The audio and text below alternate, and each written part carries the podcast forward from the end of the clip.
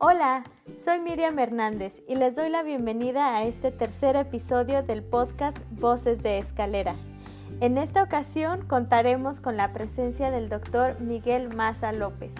Él es un doctor pediatra que reside en San Cristóbal de las Casas y él nos va a compartir información muy valiosa sobre cómo está sucediendo esta pandemia en nuestra comunidad aquí en San Cristóbal. Nos dará recomendaciones para ti y tu familia y, más, y también nos va a compartir qué hacer y qué espacios, horarios existen en nuestra comunidad para mantenernos protegidos e informados. Es de verdad un honor contar con un invitado eh, tan pertinente para esta ocasión. Sin más preámbulo, le paso la palabra a mi compañero Alessandro Zagato, quien estará llevando a cabo esta entrevista con el doctor Miguel. Que lo disfruten.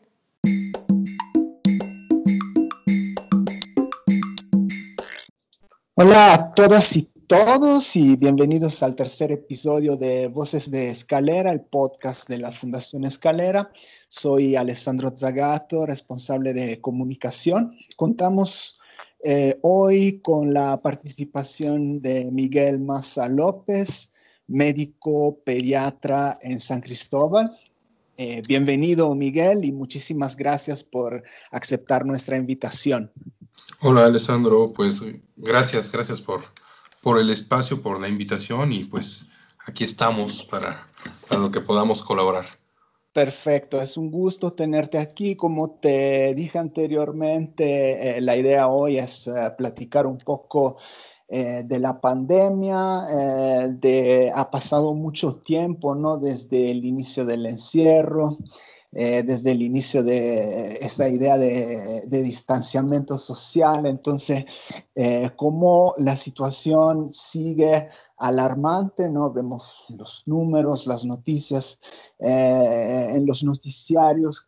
quería preguntarte, ¿cuál es la situación hoy de la pandemia en Chiapas? ¿Dónde estamos, no? Ok, pues sí, eh, la situación epidemiológica en el país en general, nos encontramos en una fase de transmisión acelerada, ¿sí? Aún, este, y es, es así como, como se denomina, ya cada, cada país y también dentro de nuestro país, cada, cada estado ya ha generado mecanismos de, de información, que en algunos es un, un semáforo, ¿sí? Que nos dice este, cómo está tu estado, tu municipio en cuanto a la, a la transmisión. Y en Chiapas nos encontramos en una situación de, de transmisión ascendente, acelerada. No estamos en un momento en el que se estén deteniendo el contagio o, el, ascenso de casos. O sea, sigue siendo cada día mayor al, anterior. Y bueno, eso es en cuanto a la información con la que contamos. ¿sí? Tenemos un problema serio eh, en cómo se genera la información y cómo se transmite la información. En estos dos puntos, en la generación de la información y en la transmisión de la generación mal o bien generada, hay otro, otro escollo ahí. Entonces, eh, estamos en una, en una etapa en la que todavía no podemos decir que está controlado esto, sigue incrementando. Ajá. Claro, porque nosotros eh, como Fundación Escalera trabajamos en el campo de la educación, entonces eh, estamos también preocupados pensando en cómo será el inicio ¿no? del próximo ciclo escolar. Si piensas que eh, en dos meses, un mes y medio, va a haber una vuelta a la normalidad o una vuelta a una normalidad, digamos, controlada o piensas que todavía eh, la situación va a estar Em, digamos así, eh, peligrosa. Y entonces va a ser todavía una situación de distanciamiento social y, no se va a permitir que los alumnos vuelvan a las escuelas. Realmente sería muy, muy comprometedor de, contestarte la, pregunta, porque esto, esta pregunta que es súper válida y es inquietud de, de, todos los que formamos familias, eh, no se puede responder con una fecha por decreto, ¿no? Como se, se intentó hacer inicialmente. Si te acuerdas, al principio apenas llevábamos menos de un mes de encierro y salió el secretario de salud a decir, el primero de junio se regresa a clases, ¿no? Todos. Y no sé si era la, situación en, el, grupo de tu familia, ¿no? Pero en nuestro caso, pues ya habían algunos diciendo, el primero de junio se regresa a clases, ¿no? Todo el mundo alarmado, ¿no? Eh, no se puede establecer una fecha en este momento. El regreso a clases no se puede dar tampoco de forma generalizada, Alessandro. Tiene que ser una cuestión regionalizada, de acuerdo, y no solo a clases, ¿eh? es a clases y a las actividades de cada individuo, ¿no? Fuera, fuera de casa. Tiene que depender de varias cosas. Una sí es de la, de la tasa de transmisión y de casos nuevos. Sin embargo, al no tener un sistema de información que nos esté dando estos datos, ¿sí? Entonces, eh, el otro parámetro a tomar en cuenta es la ocupación hospitalaria. ¿sí? Cuando tengamos una ocupación hospitalaria que, digamos, no están los hospitales saturados, ¿sí? e idealmente creemos que hay una transmisión ya menos acelerada o ya, o ya en una fase eh, estática, entonces podríamos decir, sí, tal vez si tenemos 40%, y te estoy inventando, ¿eh? 40% o 30% de camas libres en los hospitales, entonces el municipio en su autonomía eh, decide si nos aventamos a, regresar a clases o a, regresar a los trabajos que, este, que, no, han, que no han vuelto aún, ¿no? Por el riesgo de, no volver a clases cuando no hay cómo atender a, esta población. Incluso, aun cuando aun cuando la, transmisión o la estadística nos dijera que ya no hay casos, si no hay espacio en los hospitales, no se puede, no se puede volver. ¿Qué te puedo platicar yo? Que en este momento eh, la saturación hospitalaria está como intermitente, ¿sí? Un día como asociaciones médicas, como, como individuos, como compañeros que, que estamos en el área de salud, nos pasamos la voz. ¿Saben qué? Ya no hay camas. ¿Saben qué? Ya hay camas y hablando aquí del municipio de San Cristóbal, no sé, digo, el alcance de, de, la iniciativa de ustedes es más amplia, ¿no? Pero aquí, por ejemplo, en San Cristóbal hay un centro de atención COVID que se llama La Albarrada. Y entonces de repente un fin de semana ya está lleno, otro fin de semana ya hay dos camas, otra vez está lleno, ¿sí? Entonces no tenemos una, en este momento no hay, no hay una situación constante de disponibilidad hospitalaria. Claro, entonces, claro, depende eh, del sistema de salud, ¿no? Esta es lo que estás diciendo, esta, eh, esta, vuelta a la normalidad y también quién sabe cómo, cómo va a ser esta, esta nueva eh, normalidad. Imagino que también en la escuela se tendrán que adoptar, es, adoptar normas sanitarias, de higiene, muy distintas a las que hemos vivido ¿no? hasta, hasta ahora.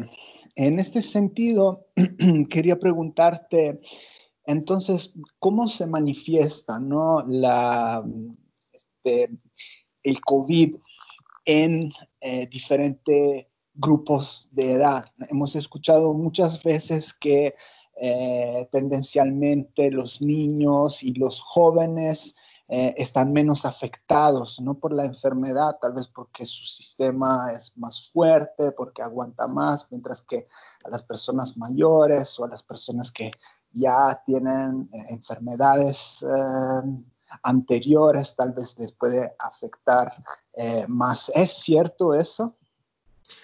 Sí, es, es distinta la, la presentación. Afortunadamente para los niños, pues muchas veces son, es mayor proporción el, número de casos asintomáticos, ¿no? O con síntomas leves y son muy pocos los, los síntomas este, complicados, ¿sí? A nivel nacional, el número de defunciones en niños por COVID-19 se puede contar en menos de 10, ¿sí? En este momento, ¿sí? Eh, no, no así de adultos, que ya estábamos pasando de 20 mil eh, al inicio de la semana. Eh, a reserva te digo, de que son, es información no confiable, ¿no? Pero bueno, pero, pero de la información admitida o transmitida, ¿sí? Es, son esos los números que se, que se tienen. Los síntomas cardinales, los, los principales síntomas, sí, sí siguen siendo, digamos, los mismos, los típicos, y sobre los que tenemos que, que, tener este, más, más atención, ¿sí? ¿Cuáles son? Hablando de los adultos, serían fiebre, tos y dolor de cabeza. Esos tres son los tres principales síntomas. ¿sí? Si tenemos dos de estos síntomas y además, además de uno de estos, de dos de estos tres, tuviéramos dificultad para respirar, dolor articular, dolor muscular, dolor de garganta, escurrimiento de la nariz, eh, irritación en los ojos, conjuntivitis o dolor del tórax, con uno de estos otros datos secundarios ya se hace, ya cumple con el criterio de la definición operativa de caso sospechoso de COVID-19. ¿sí? En el caso de los niños es más difícil, ¿sí? porque niños y niñas, y principalmente menores de 5 años, pues no manifiestan este, de manera objetiva algunos síntomas como el dolor, ¿no? Entonces es muy difícil que, que un bebé te diga, me duele la cabeza, ¿sí? Entonces ahí se intercambia un síntoma, decimos, si el bebé tiene fiebre, tos o irritabilidad, irritabilidad en lugar de dolor de cabeza, entonces ya estamos hablando que tiene los síntomas cardinales. Y los otros están difíciles también porque te ponen odinofagia, es decir, dolor al, al tragar, pues a lo mejor no te lo va a referir, pero puedes ver que el niño está comiendo menos, ¿sí? que está irritable, también si tiene por supuesto los otros síntomas de escurrimiento, escurrimiento nasal, ojo rojo, y en los niños se ha presentado este, de, una, de una manera pues más frecuente síntomas gastrointestinales, ¿sí? Como dolor abdominal, ¿sí? Diarrea, vómito, disminución del apetito, lo que lo que comentábamos. Y entonces, si no podemos, este, no podemos descartar la posibilidad del diagnóstico ante otros síntomas, pero los que mencioné y que son los que se manejan eh, a nivel general en las organizaciones de, de salud internacionales, ¿sí? que, son, son estos, pues son los que, los que usamos de manera más general, pero no se descarta de todos modos. Son síntomas que tomamos en cuenta para decir cumple con los criterios para probable caso, probable, ¿no? Entonces, es, esto como, como se llega al diagnóstico y tal vez la diferencia que se tiene en, en, los chicos eh, en cuanto a esto de por qué sucede, ¿no? Que dices, será por el, será por el sistema inmune, por cómo está. Es una enfermedad de la que estamos aprendiendo todavía, ¿no? Eh, todo lo que se, se dice en el, e, esto del por qué, pues se puede especular mucho. Es cierto, los adultos que tengan factores de, factores de riesgo ya bien conocidos, obesidad, hipertensión, diabetes, enfermedades respiratorias crónicas, tabaquismo, asma, EPOC, sí, todo esto empeora este, el pronóstico, pero en sí mismo, aun cuando no estén estos factores de riesgo, sí se ha visto una menor morbilidad en, niños y niñas, es decir, es más raro que sean casos complicados. Ajá. Ajá, sí, Em, entonces, en relación a lo que mencionabas antes, ¿no? De la mala información o información falsa, las noticias falsas, ¿no? Escuchamos mucho de eso y también hubo eh, en, algunos lugares em, cierta estigmatización, ¿no? Del, personal sanitario y eso es por, por, falta, por falta de información. Entonces, yo te pido, eh, te pregunto, aquí eh, ¿qué podemos hacer si un miembro de nuestra familia presenta esos síntomas o algunos de ellos? ¿Tenemos que alarmarnos? ¿Tenemos que llamar los eh, servicios de emergencia o hay otras eh, prácticas que tengamos que seguir? Sí, sí, sí, es una excelente pregunta. y, y, como dices, lo primero es no, no alarmarnos, ¿no? No, no, no, perder, la, no perder la calma eh, si se presentan estos síntomas que, comentamos y están disponibles, hay varias posibilidades. Eh, aquí en el, municipio de San Cristóbal de las Casas, ¿sí? existe un número COVID que, al que marcamos si tenemos duda, ¿eh? o sea, no, no si, pienso que, si, si, ya estoy seguro que tengo o no. si tengo duda, ¿no? O quiero tener más información, hay un número que es el 967 164 5946 967 164 5446 al que podemos marcar para este para decir tengo estos síntomas recibir este orientación, ¿no? ¿Qué hago? Si no obtengo respuesta en este número, hay otro número que es estatal, que es este a nivel Chiapas, ¿no? Que es el 877 22 020, ¿no? 877 22 020. Este es a nivel estatal. La importancia que puede tener el hablar a números locales es que con mayor facilidad nos pueden decir a dónde dirigirnos con respecto a la ocupación hospitalaria, ¿no? Porque hay números nacionales. Claro. y, hay, y hay aplicaciones. Está la aplicación COVID de la Secretaría de Salud.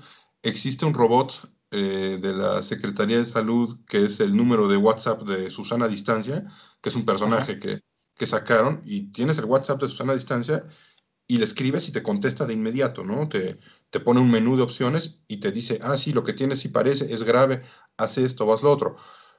Yo le pido, cuando tengo eh, algún conocido paciente que por vía telefónica me pide orientación, ¿sí? Lo que le doy son estos números. En, en primer lugar, una vez que ya valoré por interrogatorio que no hay algún dato de alarma. Dato de alarma me refiero a las cosas que no tengo que esperar a que me contesten en ningún número para movilizarme con mi familiar este, a un servicio de urgencias, ¿cierto? Entonces, eh, los, datos de alarma en cuanto a los síntomas que, que platicamos hace un momento serían si además de todo lo que dije, hay dificultad para respirar, es decir, respiro muy rápido o, mi familiar respira muy rápido, jadea, ¿no? Está como si se hubiera echado un maratón, ¿no?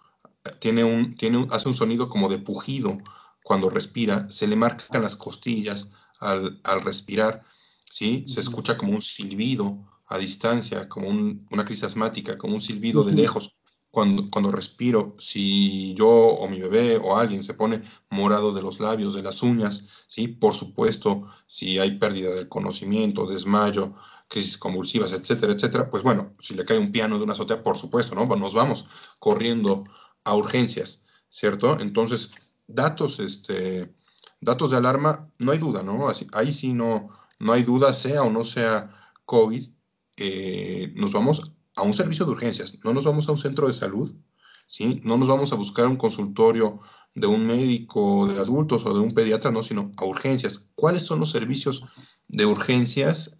Y me voy a referir otra vez a, nuestra localidad.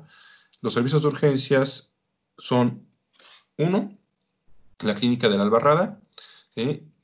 Lamentablemente es difícil obtener la, la información de la, y, el, y el acceso de que si hay o no este, ocupación hospitalaria, si tenemos derecho a audiencia al ISTE, al Instituto de Salud de los Trabajadores del Estado, pues a urgencias al ISTE, o si no tenemos, o si tenemos al IMSS, de, derecho a audiencia del IMSS, a la clínica de campo, si no tenemos derecho a audiencia del IMSS ni del ISTE, acudimos al Hospital de las Culturas o también a la clínica de campo este, aunque es del IMSS, también es para el sistema de salud público que ahora se llama eh, el INSABI, ¿sí? lo que antes era el Seguro Popular.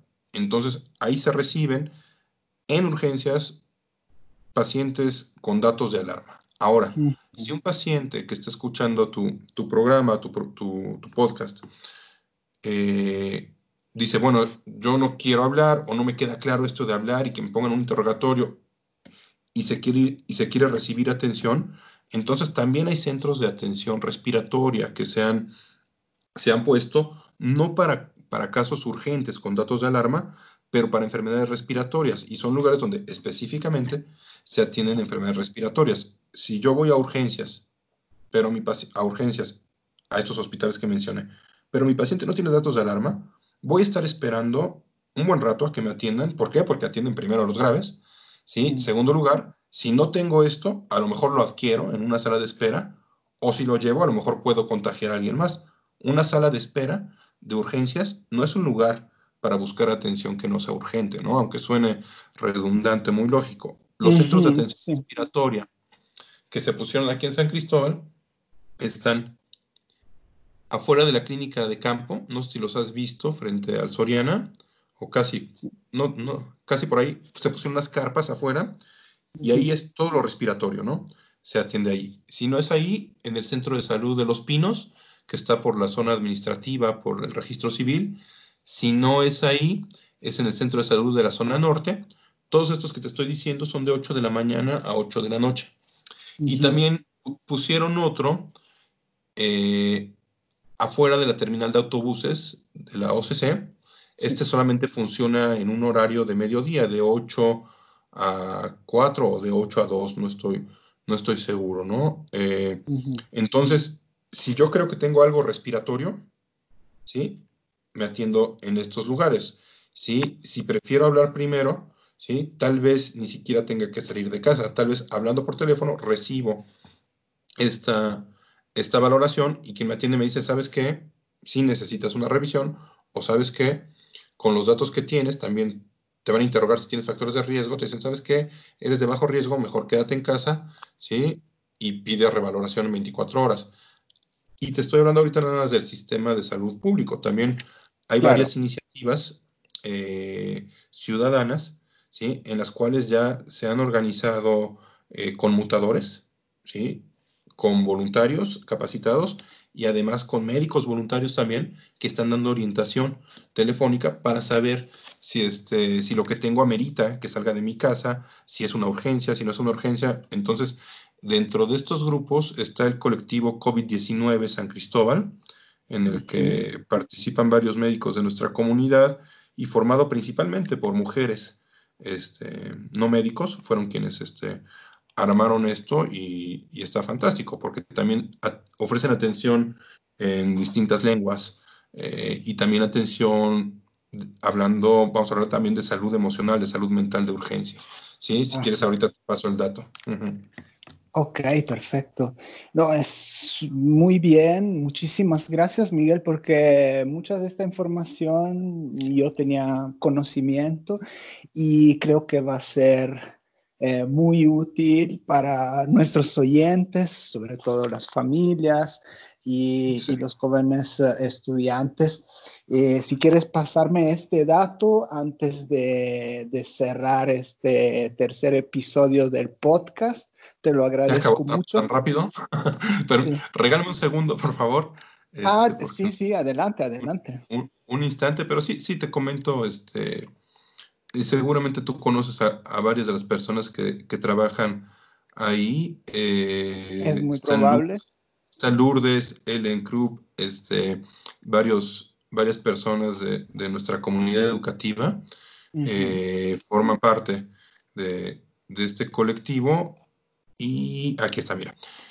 Te lo paso. El número para asesoría médica desde tu hogar con una red de profesionales de la salud es el 961 454 0033 961 454 0033. Y la página también puedes ahí también este, recibir una orientación y, varios cuestionarios ahí si tienes síntomas, si no tienes síntomas. La página es COVID con V, COVID-19 San Cristóbal, todo pegado, COVID-19 San Cristóbal.org.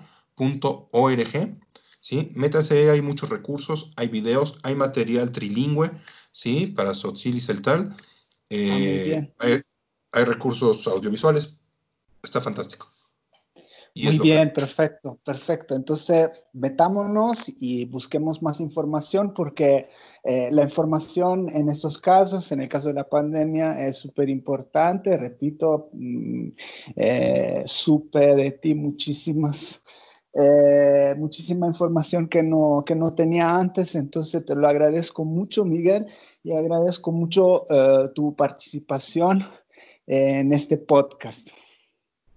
Claro que sí, no, hay de qué, quedo a la, orden, hay mucho, hay mucho de qué hablar, ¿no? Salud emocional y salud mental, mental es un tema básico para nuestras familias y lo estamos dejando de lado.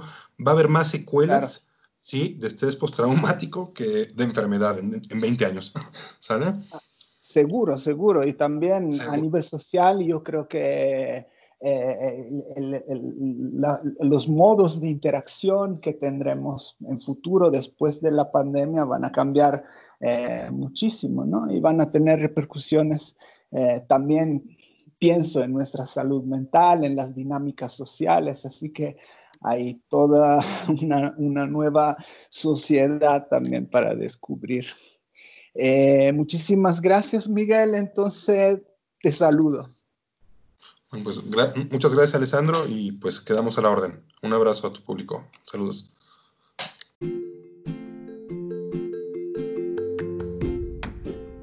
Muchas gracias Alessandro y doctor Miguel por esta valiosa charla y toda la información que nos compartieron. En Escalera creemos que una forma importante para combatir esta pandemia como comunidad es entenderla y tener acceso a información confiable. Así que esperamos que esta información les sea de mucho provecho y nos apoyen compartiéndola con sus familiares, colegas y amigos.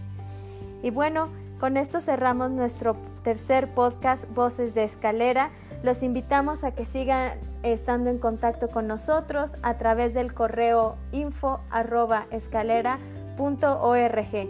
Nos encanta recibir sus comentarios y sugerencias. Seguiremos en comunicación también a través de nuestras redes sociales.